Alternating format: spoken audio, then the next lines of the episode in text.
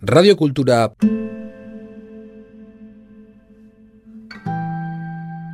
puntu eus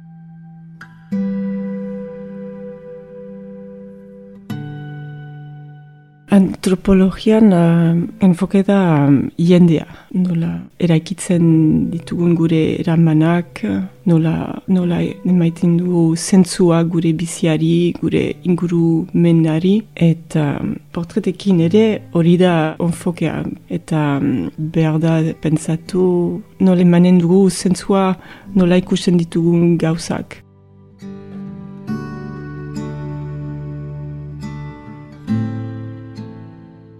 Zoe Breniz, margolarianiz, ene espezialitatea da portretan, eta bon, ere bai uh, lan egin dut uh, antropologia gisa.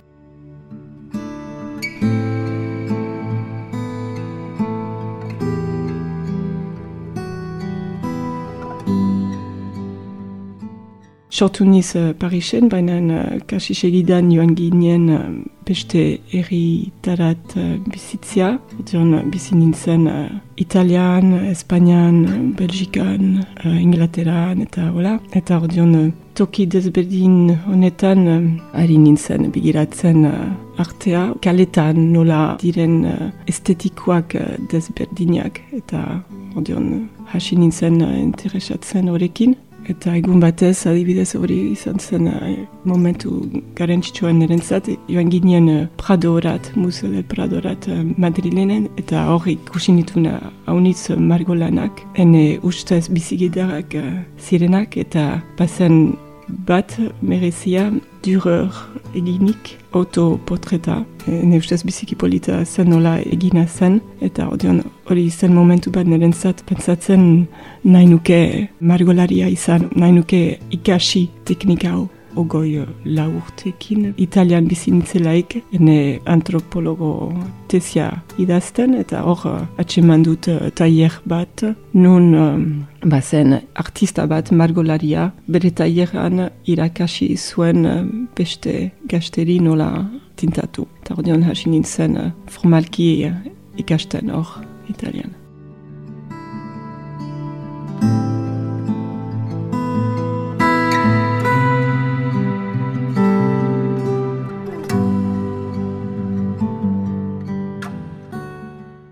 Antropologian uh, enfoke da um, jendea, nola eraikitzen ditugun gure eramanak, nola, nola emaiten du zentzua gure biziari, gure inguru mendari, eta um, portretekin ere hori da onfokea, eta um, behar da pentsatu nola emanen dugu zentzua nola ikusten ditugun gauzak, jonek ikusten duzu gauza bat, mainan zer eginen duzu begira donekin, behar duzu zentzu bat eman, irudi bat uh, egin, iraiki.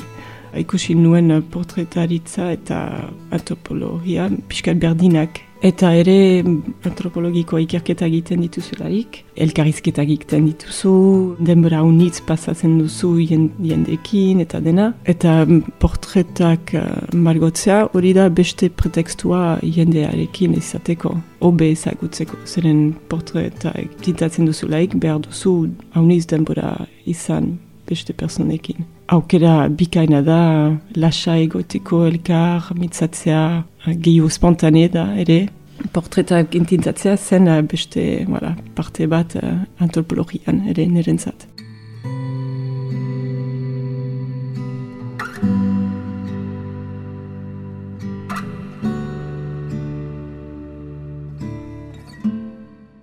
Mordion portreta da aukera bat uh, beste izateko. Zeren askenean, bo, ez dira hainbeste aukeriko la giteko gehiu denboraz, ez da hainbeste erresatxe maiteko.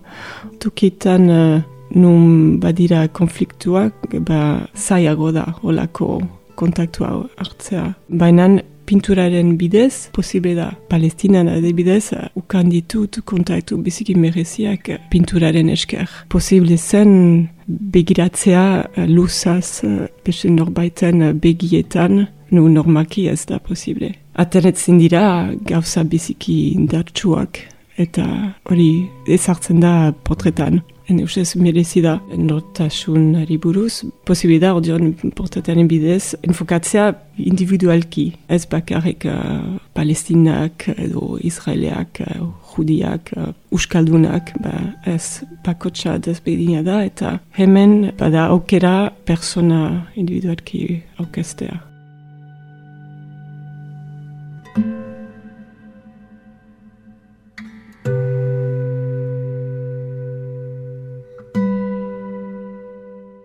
Portretak erakusketan direnak, nahi nituen uh, Euskal Museoan erakusi, bizpairu arrazoena exagatik. Euskal Museoa izan zen beste museoa garantzitsuan erentzat uh, handitu nintzen uh, beti bisitatzen, eta han uh, barnean badira bere biluman badira haunitz portretak.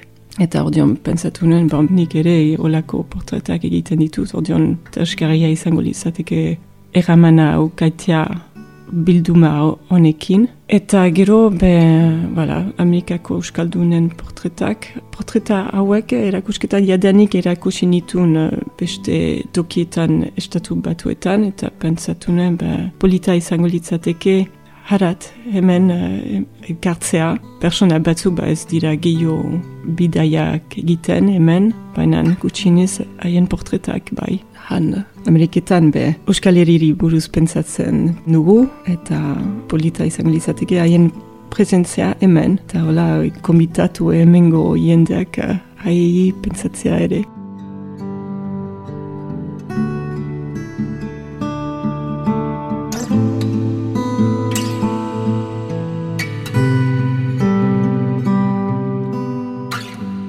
Hasi nintzen um, ogoi bi urtekin, Laskaoko euskaltegirat joan nintzen uda batez. Eta gero ikastaldietan uh, urrepelen, uste dut hiru edo lau egin ditut. Hala, baina hori zen ba, ogoi urtekin eta berriz hartu behar dut denbora. Eta aukera dut uh, euskera mitzatzea hango euskaldun batzuekin, eh? Amerikako euskaldun batzuekin. Eta polita da dira euskera zahara, akzentu biziki dirrerekin.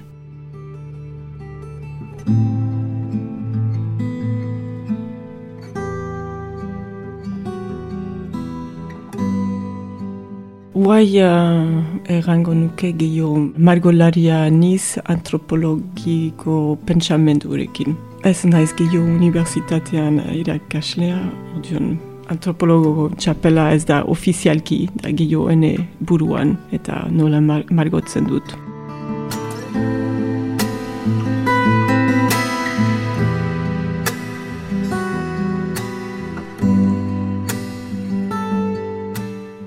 Ordion segitu nahi ditut uh, portretak uh, tintatzen eta desberdintasuna tintatzen. Ordion uh, nire esperientzak uh, Jerusalemean uh, biziki intensiuak ziren eta berba egun batez itzuliko naiz. Baina momentuan uh, ba, estatu batuetan uh, egongo niz eta ordion uh, hango uskaldunen portretak margotzea segitu apartez. Nahi nuke biziki hango indianuak, ba, eta beste hitzik duridu. Estatu batuetako lehen biztanleak tintatu nahi, nahi duzke. Ezagutu eta gio personalki eta ospatu, zeren behar dute gio ospa.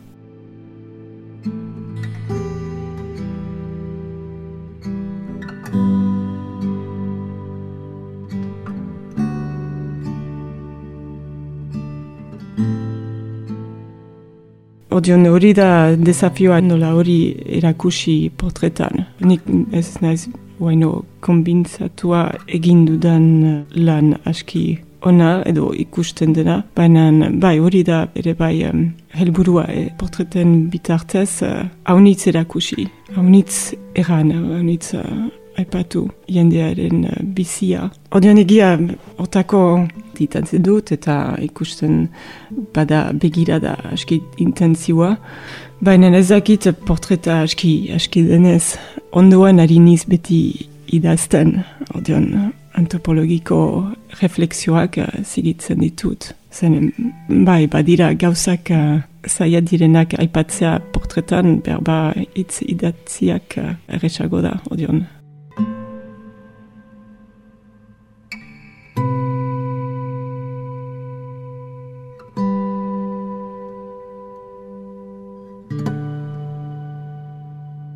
Radiokultura